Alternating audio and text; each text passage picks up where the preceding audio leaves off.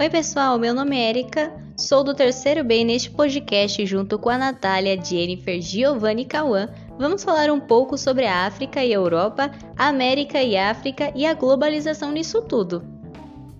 O primeiro tema que vamos falar vai ser com a Gi e com a Natália, falando sobre a Europa e a África.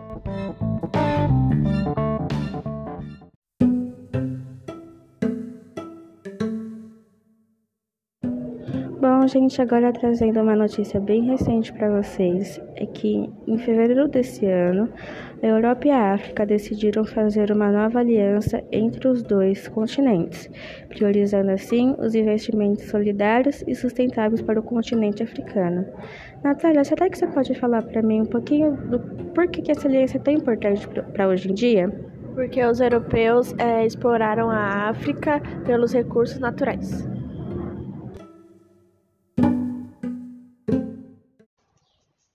Isso tudo é bem interessante, né, pessoal? Bem, agora que a Giovanna e a Natália terminaram de falar sobre a África e a Europa, eu e a Jennifer vamos falar um pouquinho da África e a América. Em seguida, vem o Cauã falando sobre a globalização nisso tudo.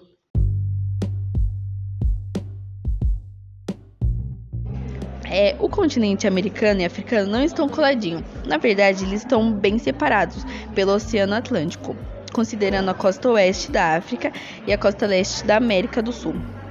A principal relação entre América e África é a economia, que manteve a base primária, como a africana, tendo na produção o café, o produto tropical originário do continente africano, a principal atividade econômica e de atração de imigrantes para o Brasil até o período correspondente às duas grandes guerras, lá no início do século XX. Agora que a Jennifer falou um pouquinho aqui da situação da América e África hoje em dia, eu vou falar lá no passado.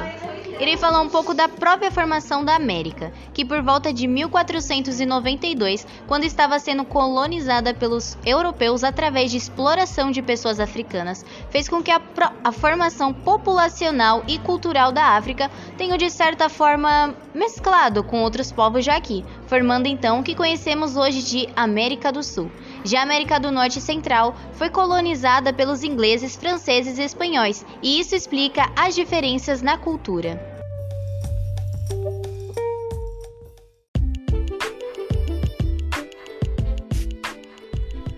Em um mundo globalizado, a África é vista como um país de guerras civis, pobrezas, AIDS, exclusão social, econômicas e tecnológica.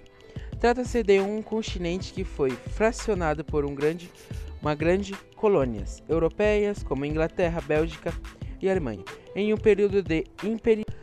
Esses fatores colocam o mercado africano bem atrás dos outros mercados. Quando o assunto é globalização, o produto interno bruto PIB do continente africano limita-se de 1% do PIB de todo o mundo, ficando a África fora da maior maioria dos negócios comerciais que ocorrem entre os países.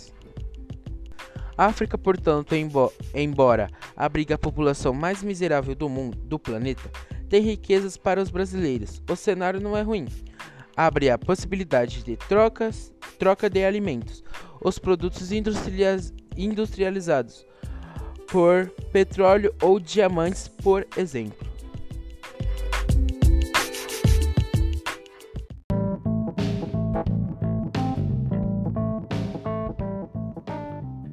Bem, e foi isso, pessoal. Eu espero que esse podcast possa ter sido bem informativo para vocês. E até a próxima!